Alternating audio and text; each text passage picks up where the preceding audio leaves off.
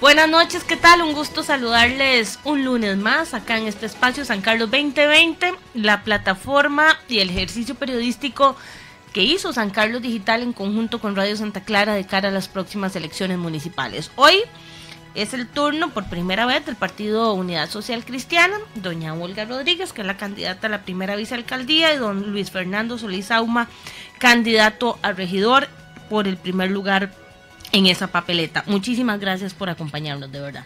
Muchísimas gracias a usted, Marcela, por recibirnos. Sí, buenas noches y muchas gracias por invitarnos. Bueno, este, eh, a mí me gusta siempre como dejar claro que este no es un espacio de opinión, ni es un espacio de polémica, ni es un espacio donde eh, vamos a criticar o hablar, sino es un intercambio de ideas de lo que ustedes como eh, postulantes han analizado del cantón durante la campaña, lo que han ido recogiendo en la campaña, digamos, eh, y que han identificado como necesidades, debilidades o el FODA, digamos, de lo que ustedes han hecho, porque a fin de cuentas son candidatos a ocupar un un puesto de elección popular y si llegan a ese puesto, pues van a tener que aplicar e-, ese trabajo. El Partido Unidad Social Cristiana en la última campaña fue la tercera política o la tercera fuerza política, más bien, más bien con un poco más de 5 mil votos. ¿Creen ustedes que esta campaña puede superar aún más eso? Bueno, yo creo que sí, porque las personas están llegando a, a una realidad, digamos, de que deben dar oportunidad a otras personas para conocer, para, para escucharlas y también para llevar nuevas ideas frescas. Entonces yo sí considero que sí, que hay muchas personas que tienen ya esa idea de, del cambio y entonces creemos que nosotros vamos también a adquirir gran cantidad de votos a través de, los, de las personas que tal vez no han votado o que están indecisos. Eso es lo que estamos trabajando. Don Luis, le pregunto a usted directamente. Vamos a ver, el Partido Unidad Social Cristiana fue el primero que dio el paso al frente y dijo, iniciamos fue el primero que hizo su asamblea, fue el primero que empezó con, el trabajo de campaña, pero uno lo siente a veces un poquito rezagado, incluso con una campaña de, de redes sociales, voy a llamarlo así, que tal vez, ¿verdad?, la, la connotación específica de esta de estas campañas con todo lo vivido anteriormente, pero ya ya ya están trabajando, ya arrancaron, ¿cómo va el movimiento? Porque sí lo siente a veces uno frío. Bueno, Marcela, primero voy a empezar, este, hay un, adagio que dice por ahí que no por mucho madrugar amanece más temprano. Nosotros como partido hemos sido un partido ordenado. El Partido Unidad Social Cristiana, usted lo toca bien. Nosotros, todas los nombramientos y toda la participación que nosotros tenemos este, en esta y en todas este, las, las actividades electorales que corresponden a, este, a nivel nacional o a nivel cantonal, como es este caso, estas eh, participaciones son debidamente ordenadas. O sea, el Partido Unidad Social Cristiano tiene un reglamento con el cual hay que regirse y, los nombramientos deben cumplirse en base a esa reglamentación. Entonces hay que hacer distritales, en los distritales hagan delegados, los delegados son los que al final en las cantonales deciden a quién van a llevar a las asambleas provinciales para temas de, de participación de diputados, en las, en, las, en las mismas asambleas cantonales que se realizan, decide a quién van a poner en el primer lugar, como es mi caso, en la papeleta para regidor, para poner a la vicealcaldesa, para poner a la, al alcalde que es don Luis Restrepo y los demás que participamos, todo está siendo nombrado por la estructura cantonal y con la participación equitativa de cinco delegados en cada uno de los distritos. Aquí no hay nombramientos a dedo. Y después de eso hay que llevar esta, este, esta designación a una asamblea cantonal, a la cual yo soy delegado nacional, a una, perdón, a una, a una asamblea nacional de la cual yo soy delegado nacional, y en esa asamblea ya se ratifica las personas que van a participar debidamente y son inscritos ante el Tribunal Supremo de Elecciones. Entonces, con esto yo quiero decirle que el trabajo que hace el Partido Unidad Social Cristiano es un trabajo serio y es un trabajo que no lo deciden las personas allá en San José a quien quieren como alcalde en San Carlos o a quien quieren como primer lugar o segundo lugar en la, como regidores o como síndicos representando algún, algún distrito. Se hace con la decisión propia de, los, de los, mismos eh, dirigentes del Partido Unidad Social Cristiana. Y yo creo que eso es sumamente importante, porque sí lo he visto en otras agrupaciones políticas, donde de ahí el que tiene más pescuezo traga más pinol. Y entonces ese señor es el que decide que si él quiere ir de candidato a alcalde. ¿En, cuáles fuerzas políticas? Eh, bueno, lo he visto en, en algunas fuerzas políticas como, por ejemplo, el PAC, por ejemplo, es una, una eh, hacen una asamblea y en esa asamblea ellos deciden a quienes deciden poner ahí, a, y van de representantes, ¿verdad? Eh, es una forma, es, si, es, si es esa la que ellos quieren tener, funciona, pero bueno, por lo menos no funciona para nosotros. El, eh, para poder representar en una papeleta al Partido Unidad Social Cristiana hay que andar todo el cantón. Yo he andado uno una varias veces, he andado todos los distritos con nuestros compañeros, doña Olga, doña María Luisa, doña Damaris, don Luis, Restrepo, Edwin, Edwin y los señores de y Luis, Luigi este, de allá por fortuna y así le puedo nombrar un montón de gente que participamos. O sea, el, el trabajo de ustedes se mantiene con el, con el típico casa a casa, el, proselitismo de, a pie, no más allá eh, de las redes sociales a las que están apostando muchos partidos o muchos candidatos y que juega también, eh, por eso insisto, eh, pero el trabajo de ustedes se está concentrando en, en corroborar esas necesidades comunales o en corroborar la realidad cantonal a pie.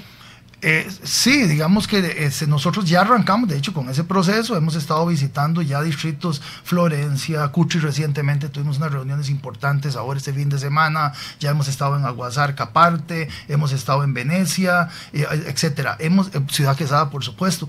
Pero eso no significa que no estemos haciendo un trabajo en redes sociales. El trabajo en redes sociales lo estamos haciendo.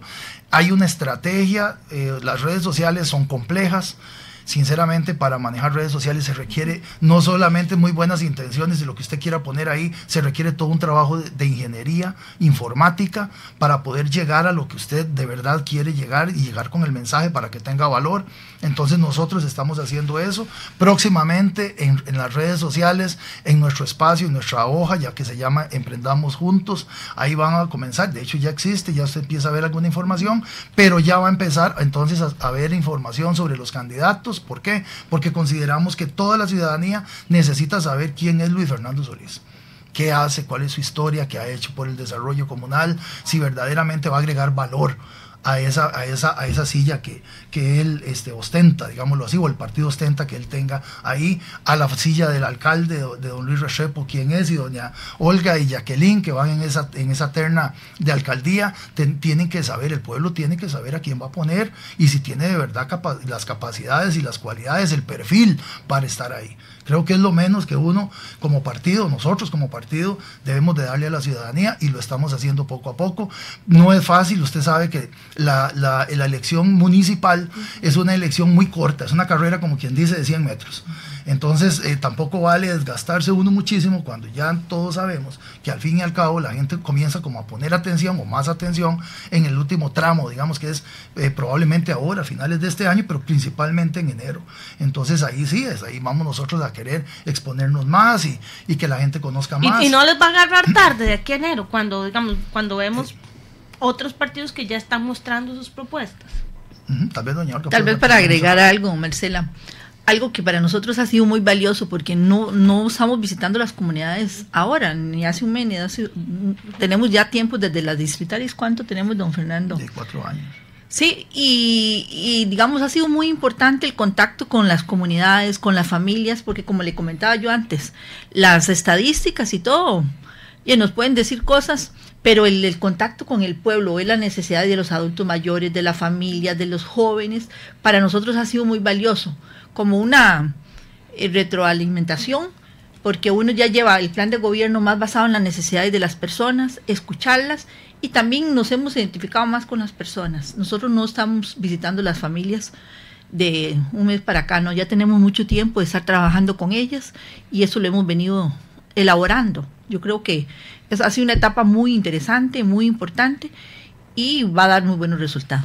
Doña Olga, en su caso específico, bueno, en algún momento hablamos, usted tenía eh, intenciones de ser candidata a alcaldesa, eh, luego conjuga en la asamblea la, la, fusión de la misma papeleta y queda eh, apoyando a don Luis. ¿Cómo, cómo fue ese, ese, ese proceso y por qué se decide apoyar a don Luis? Yo considero que en todo nosotros debemos unir fuerzas, debemos sumar, no restar. Y como Partido Unidad Social Cristiana llegamos a ese acuerdo de unirnos, de fortalecer más bien la fórmula de la alcaldía. Y el don Luis para mí es una gran persona, tiene muchas ventajas en el área de educación en la parte que la experiencia que él tiene y más bien yo lo veo como una gran fortaleza. Él con sus con sus cualidades y con la del equipo de la alcaldía más los regidores tenemos un gran equipo, tenemos un excelente equipo.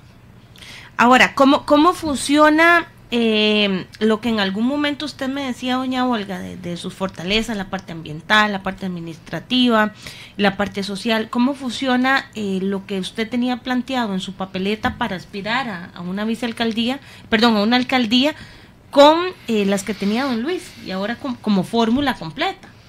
Sí, bueno, la experiencia que yo con, con la que yo cuento a nivel administrativo, este, ocupé un puesto en, un banco privado, lo que me permitió conocer las realidades de toda la zona.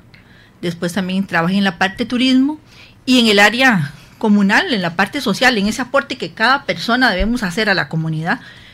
Eh, estuve 17 años trabajando con adultos mayores de forma voluntaria, lo que me permitió identificarme mucho con la parte social y actualmente asesoro un proyecto de reforestación ambiental. Entonces, creo que eso son las líneas donde estamos haciendo un excelente equipo. Digamos, yo mm, apoyando en la, en la parte ambiental, que es uno de los fuertes, y también en la parte social. Y vamos a hacer, digamos, un complemento. Él con sus fortalezas y yo con mi experiencia para trabajar y dar mejores resultados. Al final de cuentas, yo creo que en esa unión lo que valoramos más que todo fue el beneficio de una unión, de una fortaleza, de hacer un equipo más sólido para bien del cantón yo creo que uno tiene que, a veces cuando se toman esas decisiones, es dejar de un lado tal vez las mismas aspiraciones, pero pensando, esa fórmula es mejor. Y así lo vi yo. Así lo, así lo asumió. Don Luis Fernando, ese recorrido por las comunidades, ¿qué realidad les ha identificado? ¿Qué, realidad social es la que han encontrado ustedes? ¿Qué han analizado? ¿Qué han eh, asumido como necesidades propias dentro de un plan de gobierno. Vea, Marcela, realmente usted sabe que nosotros como región, eh, y lo dicen las estadísticas, nosotros somos de las regiones más pobres del, país. Y ahí están los cantones más pobres. Y, y San Carlos no es la excepción. Eh, yo lo que he notado, lo que hemos eh, visto, pues lastimosamente, nosotros somos una región con un, con un componente agropecuario muy fuerte.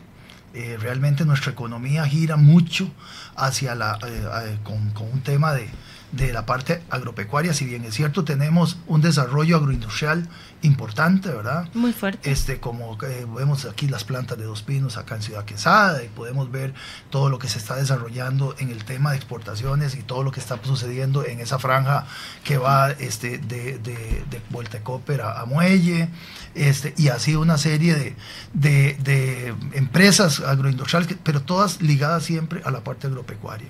¿Y qué sucede? Bueno, ya pues uno comienza a ver y andar eh, que sí, que definitivamente los ingresos son bajos.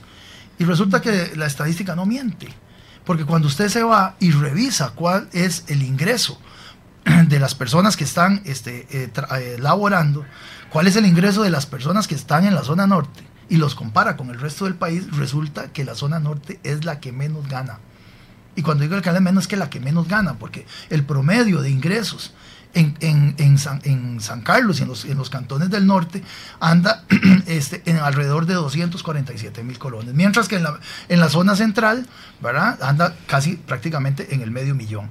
Pero resulta que usted va y ve, por ejemplo, y dice, bueno, pero es que, todo, es que la zona rural siempre ganan menos, por, hay menos oportunidades de tener trabajos de mayor valor. Bueno, resulta que sí, pero usted se va a la, a la zona pacífica, por ejemplo, este, y la zona pacífica anda casi en los 300 mil y nosotros seguimos estando por debajo de los 250 mil. Entonces, esa pobreza que está relacionada con los, los empleos de, alto valor, este, de, nos lleva a nosotros a una realidad que, que, pues, que, digamos, de alguna manera es injusta. Por eso yo siempre he creído que uno de los, de, la, de las, eh, digamos, eh, bastiones que debe una municipalidad fortalecer es el tema económico, el tema de cómo hacer para agregar valor, cómo hacer para agregarle valor al, a, la, a, la, comunidad de manera de que los trabajos eh, sean trabajos... ¿Y, ¿Y, cómo hacer entonces? bueno, ahí es donde está el tema. Nosotros somos una empresa, eh, perdón, somos una, una, una comunidad, digamos, una, una región muy fuerte en, en parte agropecuaria, la cual mucha de nuestra producción es una producción primaria. Entonces esa producción primaria es la que hay que transformar, hay que agregar valor. Y entonces vienen proyectos interesantísimos, ¿verdad? Cuando uno ve que hay un proyecto que está, digamos, relativamente estancado, que le ha costado arrancar, como es el Centro de Valor Agregado que quiere hacerse en el Instituto Tecnológico y que estaba apalancado por el INDER, por ejemplo, es una muy buena idea. Bueno, esas cosas, esas iniciativas son las que hay que impulsar. Eso la municipalidad tiene que meterse de lleno a tratar de que eso sea una realidad. Y si no lo hace la municipalidad, probablemente lo tenga que hacer algún, alguna organización que sea de la comunidad, como Zona Económica Especial, por ejemplo, a la cual yo he pertenecido y ha liderado proyectos importantísimos.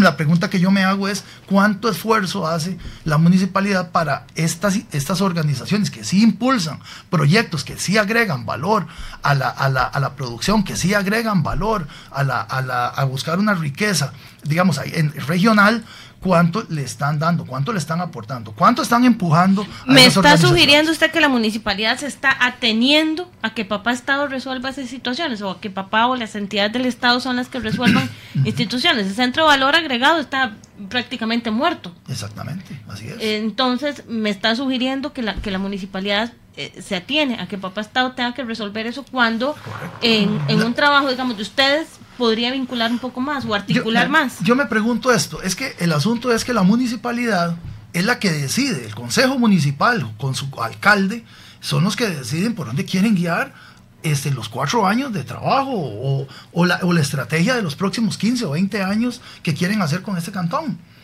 Es ahí donde nace.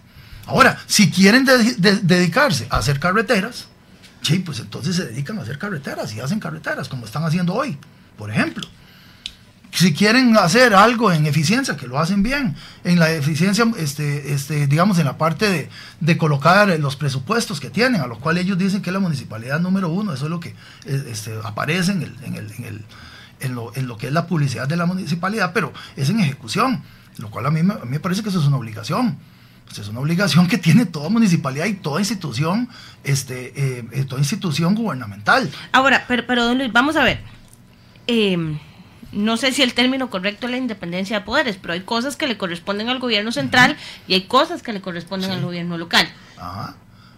¿Cómo, cómo o cuál es la propuesta, no la propuesta, la solución eh, de la unidad social cristiana, digamos, en su caso como eh, regidor, primer regidor, y en su caso como vicealcaldesa, eh, para articular o generar eso? Eh, porque no es que la municipalidad lo ejecute, es un trámite o es un trabajo de, de, de, interpretación o de intervención más bien. Sí. Entonces, ¿cuál es la, cuál es la propuesta específica al, al involucrarse más? No, la, la, propuesta es que, o sea, no porque al Estado le corresponda hacer ciertas eh, situaciones, por ejemplo, el tema de la seguridad, eso le toca al Estado.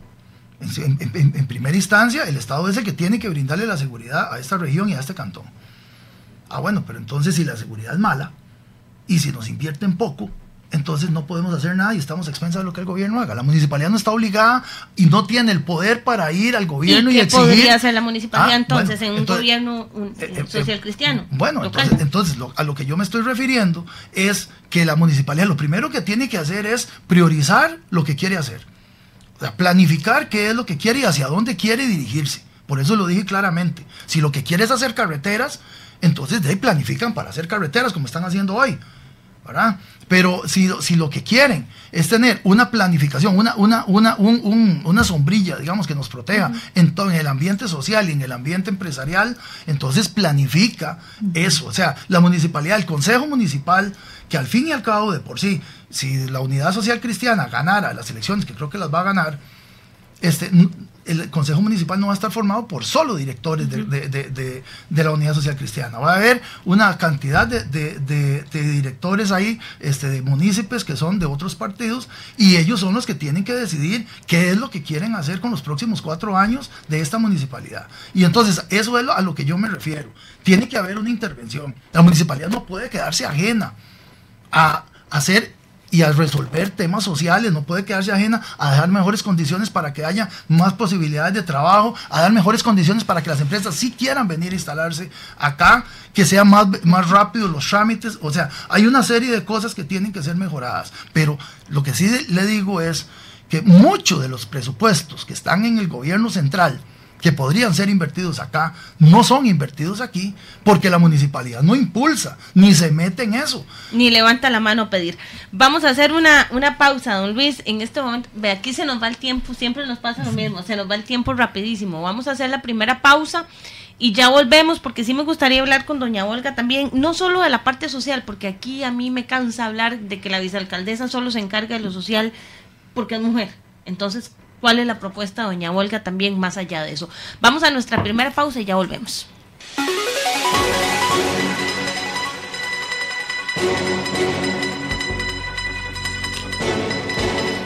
Gracias por continuar con nosotros en este espacio San Carlos 2020, este lunes acompañada con don Luis Fernando Solís Auma, candidato a la primera a, regidor por el primer lugar de la papeleta del Partido Unidad Social Cristiana y doña Olga Rodríguez, candidata a la primera vicealcaldía. Vamos a ver nada más para aclararle a don Diego Corrales. Dice que el proyecto de valor agregado no está muerto. Sí, yo sé. Eh, hice la expresión a que el proyecto inicial en el Instituto Tecnológico apoyado por el INDER era el que estaba eh, flaqueando. Sí, hay un esfuerzo conjunto del CNP eh, y con el Instituto Nacional de Seguros que está en toda la disposición de aportar los recursos para construir este proyecto. Están en un trabajo de identificación del terreno porque no puede ser en el Instituto Tecnológico. Entonces nada más eh, también para aclararle a la población, no es que el proyecto eh, en sí esté muerto, hay un trabajo importante del gobierno y diferentes entidades involucradas por mantenerlo vivo, pero de momento está muerto desde su etapa inicial. Como decía antes del corte, doña Olga, em, a mí no me gusta eh, venir aquí a hablar con las candidatas a vicealcaldesas, porque todas son mujeres, eh, solo de proyectos sociales y que lamentablemente socialmente el cantón eh, es de los más falentes en todas las áreas, desde embarazos de adolescentes, desde agresión infantil, desde agresión a la mujer, en todo es, ¿verdad?, eh, números rojos. Eh, porque a mí me gusta que a la mujer, a la vicealcaldesa, se le dé un trabajo un poco más allá, con responsabilidad ejecutora, con responsabilidad de infraestructura. ¿Todo eso está contemplado dentro de su trabajo o, no? Por supuesto, Marcela. Yo a mí no me molesta para nada porque yo no lo estoy haciendo un trabajo como, como mujer, sino como ser humano. Digamos, yo sé que como vicealcaldesa tendría que eh, estar involucrada en todo, en todas las funciones, digamos, porque por la responsabilidad que es. Pero como ser humano, yo he pasado por procesos, digamos, donde me he involucrado mucho por la parte social. Entonces yo considero que se puede dar mucho. En la parte social se ve lo que es la parte de educación, lo que es vivienda, lo que es también la familia.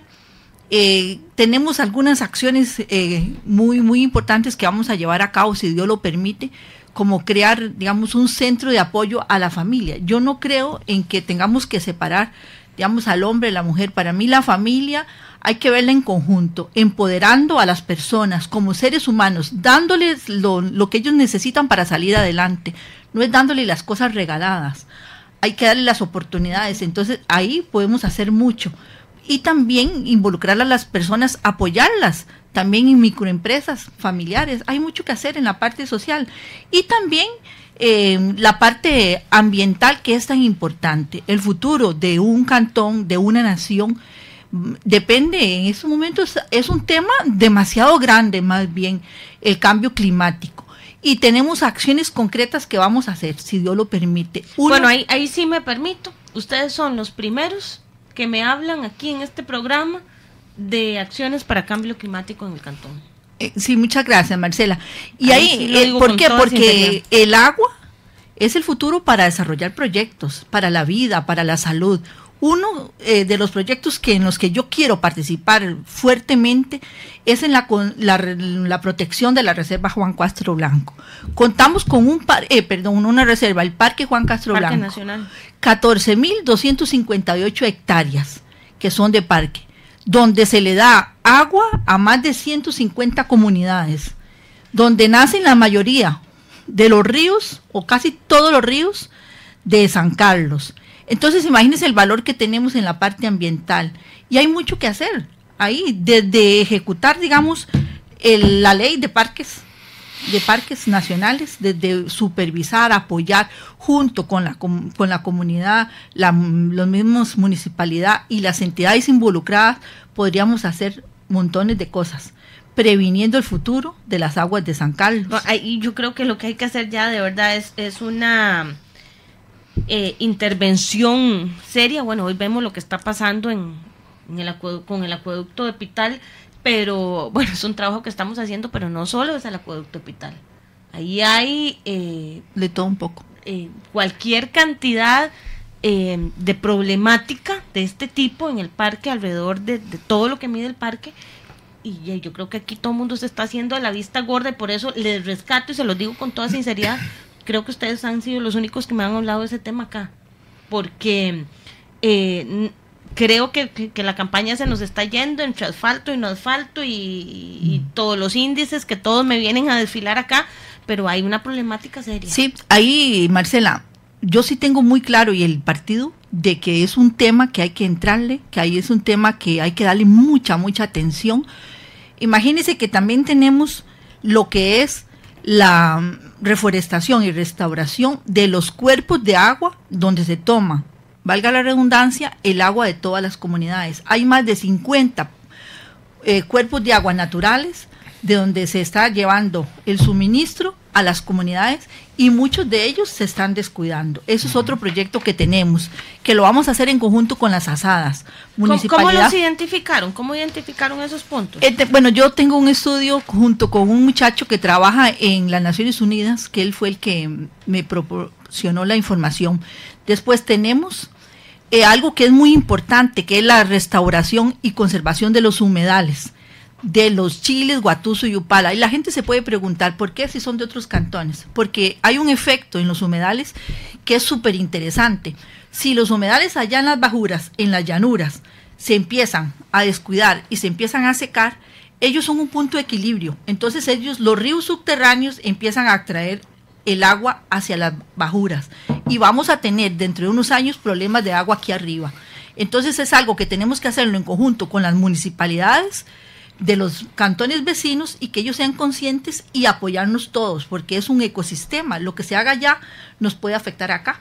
Y eso es un dato muy, muy importante que yo creo que muchas personas no conocíamos y basados a unos estudios que se han hecho, yo he estado involucrada en la parte ambiental y he aprendido bastante o un poco, porque yo sé que bastante, mm, digamos, no es suficiente, hay mucho que aprender y donde es que los ríos subterráneos van a traer las aguas de las de aquí a los altos, vamos a tener problemas acá si se descuidan los humedales. Entonces es otra propuesta que tenemos concreta. A entrando, si Dios lo permite, vamos a empezar a gestionar esos tres proyectos en la parte ambiental y otros más que hay que hacerlo en forma conjunta, que la comunidad, la municipalidad, la empresa privada, las cooperativas, para ir previniendo no solamente el reciclaje, no solamente reforestación, sino las aguas del futuro. Bueno, aquí encuentro la parte fuerte ambiental de la, de, la estructura de la unidad, en, más allá de lo social del, partido en, esta campaña, don Luis. ¿Cuál es la otra propuesta? Más allá de esto ambiental y más allá de, de lo social. Bueno, nosotros yo por eso me he tratado, digamos, de enfocar mucho en el tema. Hay dos cosas más que, digamos, nosotros tenemos cuatro pilares en los cuales nosotros cimentamos del trabajo que tenemos que hacer. es obvio que no se puede hacer de todo, porque cuando uno mete de todo, al final no hace nada. No hace nada, no sale Pero aparte de esos dos eh, pilares que ya está usted mencionando, que es el tema ambiental y el tema social, eh, uno, pues que ya lo hemos ido comentando un poco, es el tema económico, o sea, cómo podemos crear eh, y desarrollar un, un, digámoslo así, un ecosistema, un, una, un ambiente, digamos, que sea amable para el desarrollo empresarial, este, porque necesitamos desarrollar el tema económico, que ya lo, comenté anteriormente, de, de, la situación en la que nosotros nos encontramos, este, y lo vemos, este, y eso genera pobreza, el que no haya suficientes fuentes de ingresos para todos los ciudadanos este, de San Carlos de, y que además de eso viene y digamos de alguna manera digamos también compite de alguna forma con, con este, una, una, una eh, parte laboral que viene de, de, de, Nicaragua y de los, de los países del norte, ¿verdad? Entonces de alguna manera nosotros tenemos que crear este, una, un ambiente que le permita a las empresas establecerse, las que están, que no se vayan, ¿verdad?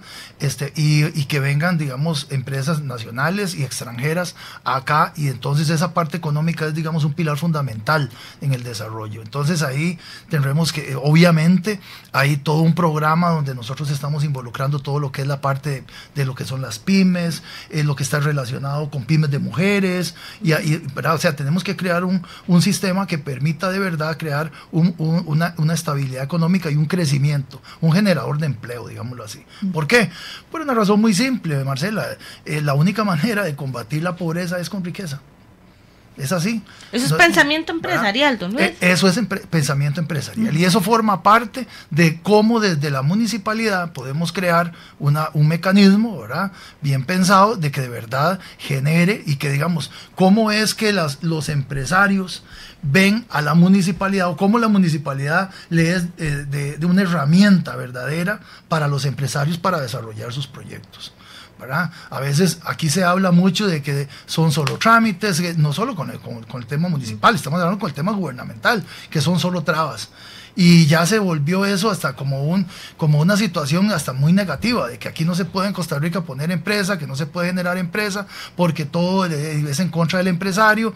Eh, bueno podemos continuar con esa situación o sea debemos de verdad ver cuáles son las causas cuáles son los elementos que a los empresarios les está incomodando y cómo desde la municipalidad podemos facilitar para que entonces el empresario pueda abrir este este más más este su, su, esquema porque la verdad es que seamos realistas. Los, los, los, los sancarleños no solo somos gente muy inteligente, muy trabajadora, sino que somos excesivamente emprendedores.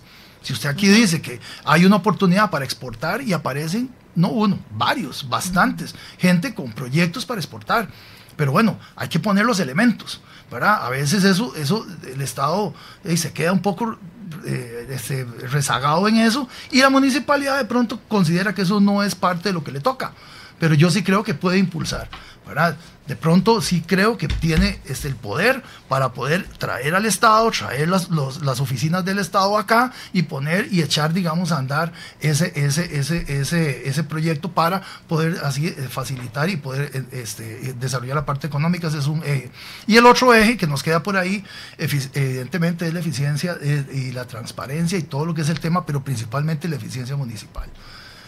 Yo sí creo que eh, hay mucho por hacer en el tema de la administración de la municipalidad como tal.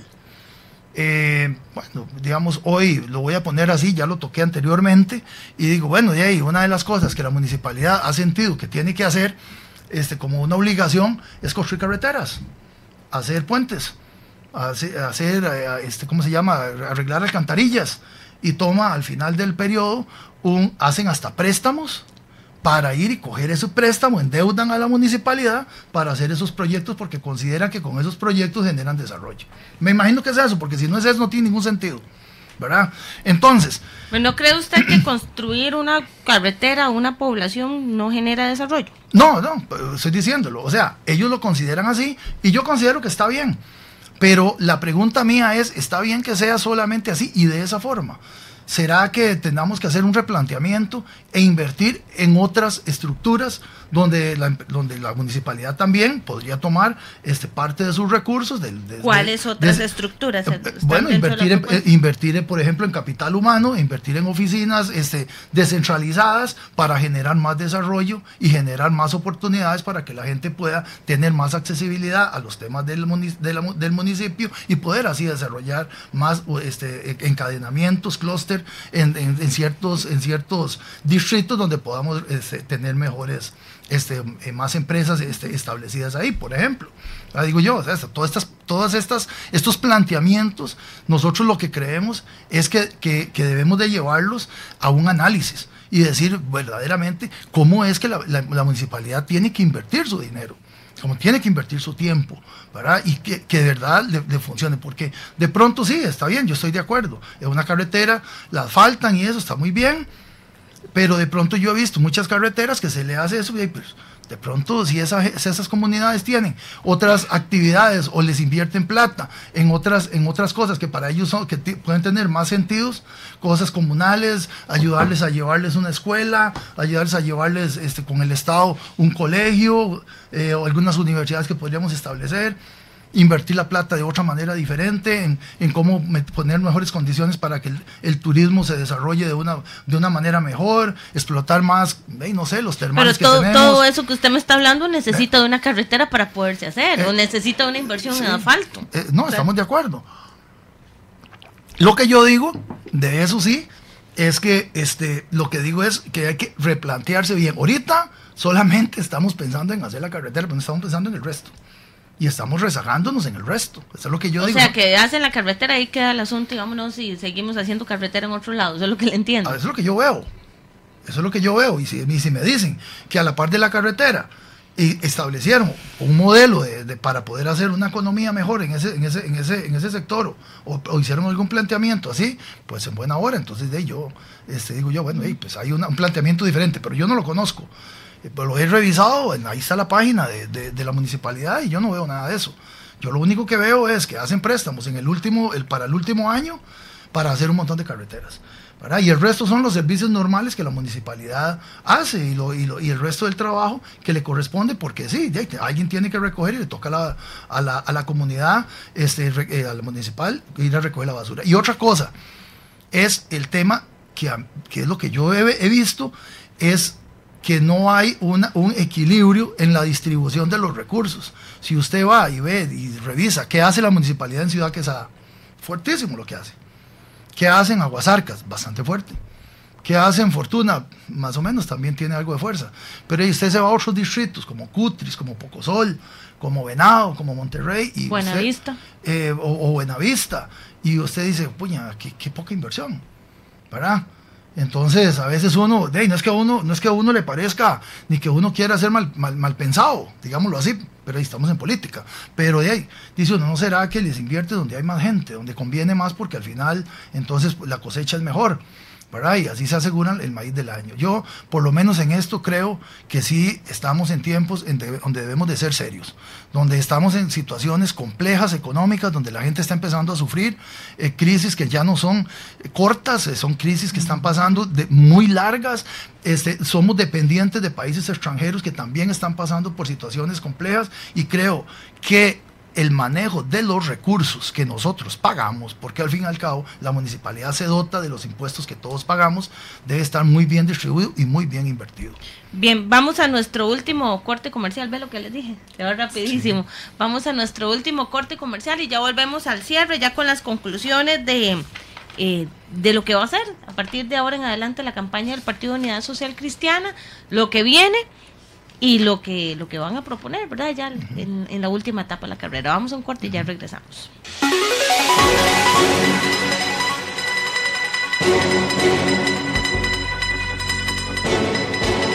Muchas gracias. Continuamos en San Carlos 2020, el ejercicio periodístico conjunto de Radio Santa Clara y San Carlos Digital de cara al próximo proceso municipal. Un espacio que nace para informar, para educar, para analizar más allá eh, de crear polémica o cuestionamientos o de opinar. Es un espacio educativo.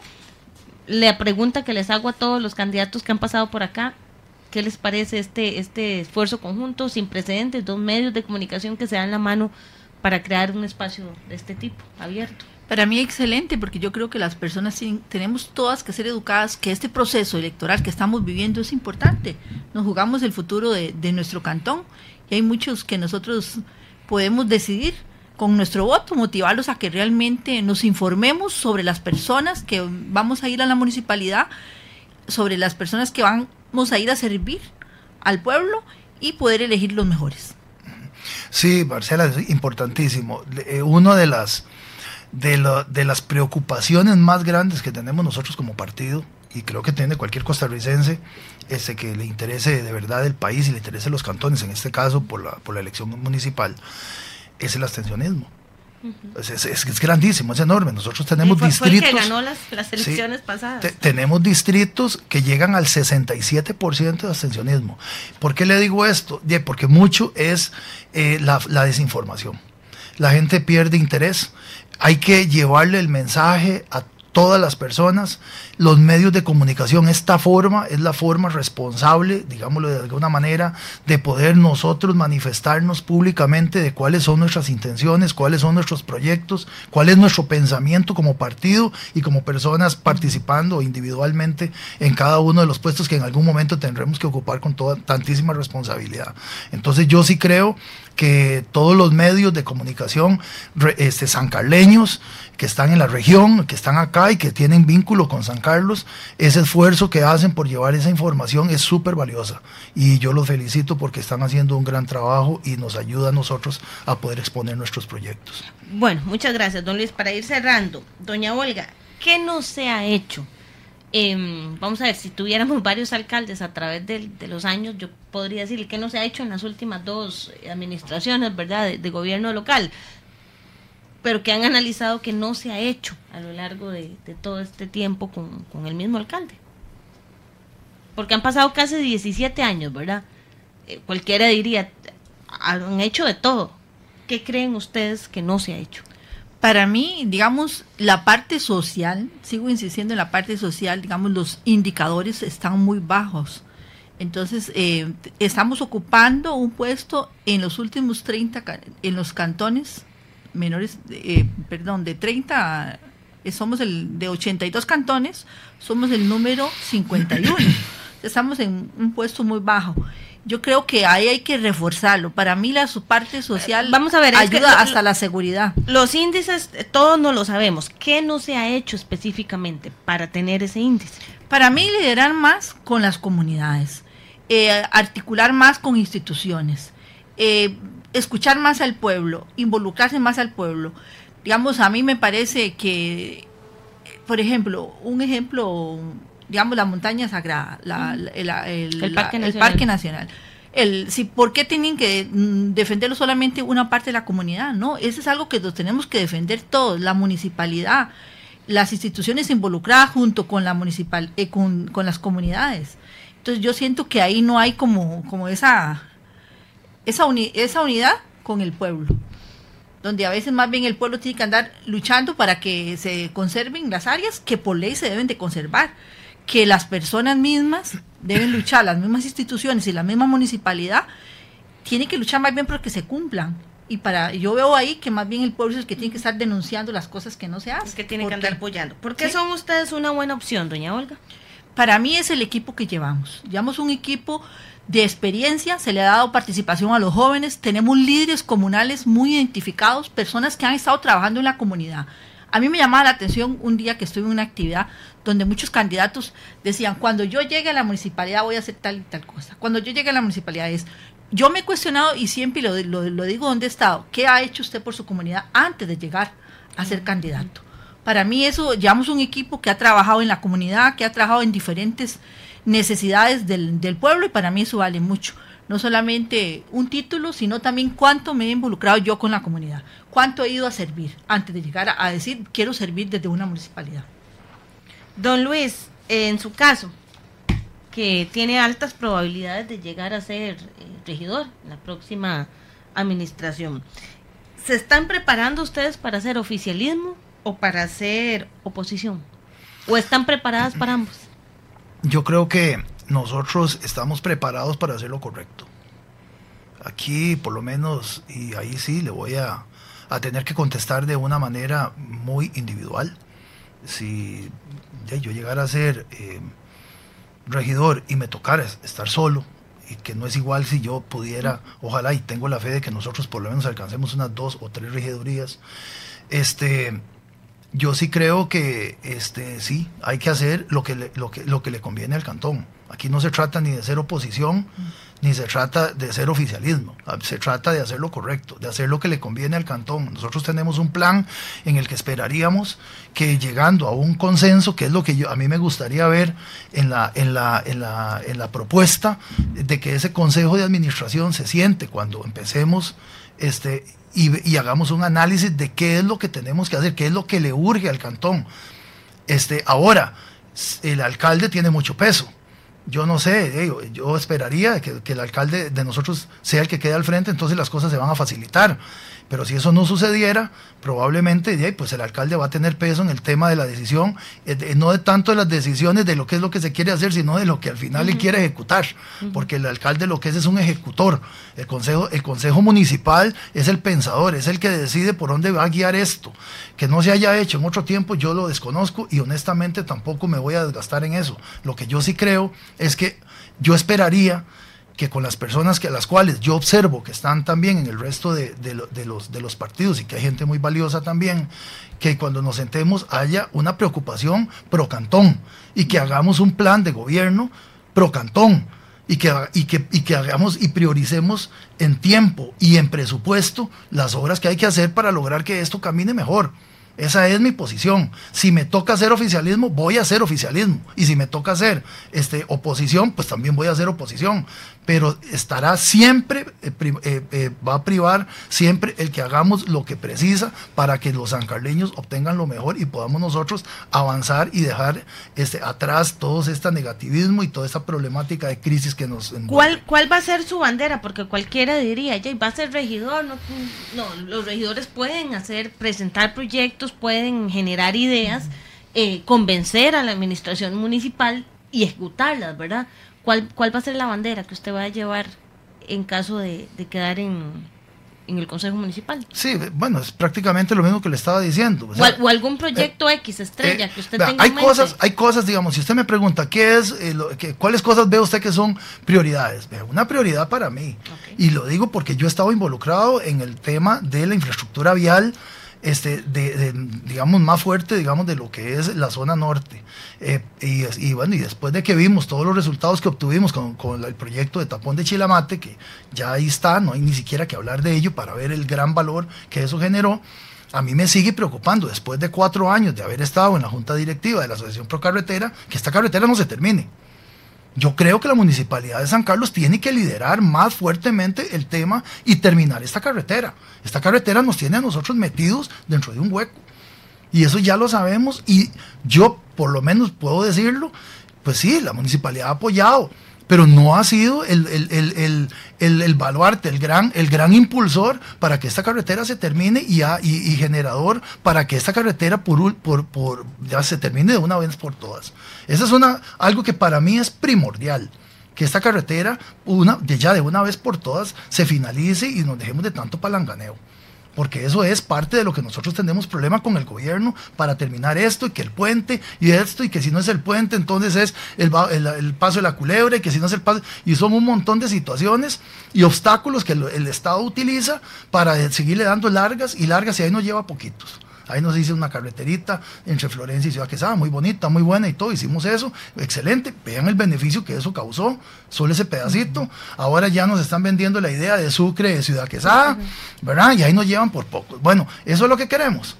Yo creo que no. Y yo creo que la municipalidad tiene la obligación y como regidor, es que esos son temas, vamos, son importantes para el desarrollo, son temas muy, muy importantes, pero son temas que, es más, yo he tratado de no tocar acá porque, eh, primero, por lo complejo que son, y segundo, eh, porque son de ejecución eh, de gobierno central. Sí, tienen una incidencia gobierno local, que coincido con usted. Creo firmemente que ha faltado un liderazgo municipal eh, para apoyar más el proyecto.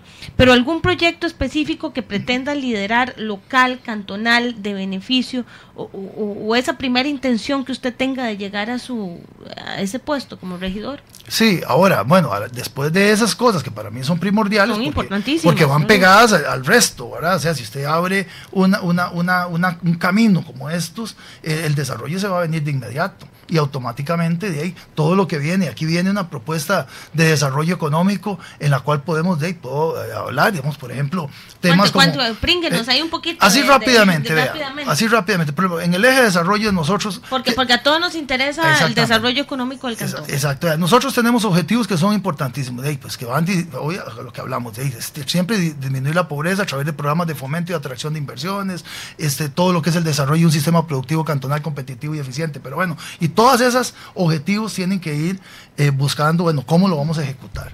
Entonces, ¿qué, qué queremos? Bueno, así rápidamente, porque esto es largo, este, hay un, todo un, un programa para apoyar las pymes. O sea, tiene que haber un fortalecimiento a la competitividad. Y a la par de eso, van una serie de acciones concretas que van hacia eso, como por ejemplo establecer una ventanilla única municipal, apoyo a la creación de un centro de valor agregado, que ya lo hablamos, hay una red de centros de, de- de desarrollo empresarial en, en los principales distritos del cantón, o sea, llevar eso allá, no que ellos allá No que tengan ellos que, acá. intentar venir acá, crear una, una vitrina virtual que permita promover los productos y los servicios, eh, promover, el, eh, por ejemplo, una idea que surgió ahí en el grupo, que nosotros de ahí, siendo un- un- una región o un cantón que tenemos el tema de los termales, que es importantísimo, entonces promover un- el termalismo social, o sea, una ruta termal en la cual se puedan beneficiar muchos empresarios, fortalecer el encadenamiento y las economías de escala a través de cadenas de clúster, o sea, crear que desde la municipalidad se creen ideas para lograr todo eso. O sea, tenemos que buscar cómo vamos a desarrollar to- todo eso que está metido en un programa y así sucesivamente. O sea, para mí el tema económico, el tema de desarrollo económico es primordial. Debería ser el punto uno de la, uno la agenda de todos. Se nos fue el tiempo. Doña Olga, ¿dónde la gente puede encontrar el plan de gobierno? ¿O Todavía no lo tienen en- de acceso público. Sí, ya lo vamos a subir. Ya casi. Sí. Bueno, esperamos que nos informen para a través de las diferentes plataformas de San Carlos Digital y Radio Santa Clara informar, porque la gente pregunta mucho dónde Sí, encontrar no, los, los planes de gobierno y eso denota que la gente quiere informarse. Sí, antes de hecho, votar. vamos a invitarlos a una, a una, al lanzamiento, de ya digamos propiamente, de- por eso le dije, nosotros vamos despacio, pero vamos a hacer un lanzamiento de, de la, de, la, de la campaña del plan de, go- de gobierno, etcétera, y eso lo está próximamente en estos días. Vea, se, se nos va el tiempo, pero no me quiero despedir sin hacerle una, una pregunta a don Luis Fernando. Yo no sé, a modo de morbo, no sé. Eh, pero su hermano, don Alan, bueno, llegó al Consejo Municipal siendo regidor del Partido de Unidad Social Cristiana. Hoy es el candidato del el Partido Progreser, candidato a la segunda vicealcaldía. ¿Cómo son esas tardes de café entre los dos con, con, con partidos diferentes? Eh, bueno, eso, eso fue una situación de circunstancial. Eh, nosotros hemos sido de la unidad siempre. Eh, sucedió en todos estos temas de, de la- de lo que sucedió en, en la, en las campañas pasadas con el tema de, la parte de cuando fuimos a la diputación y todo el trabajo que se hizo con distritales.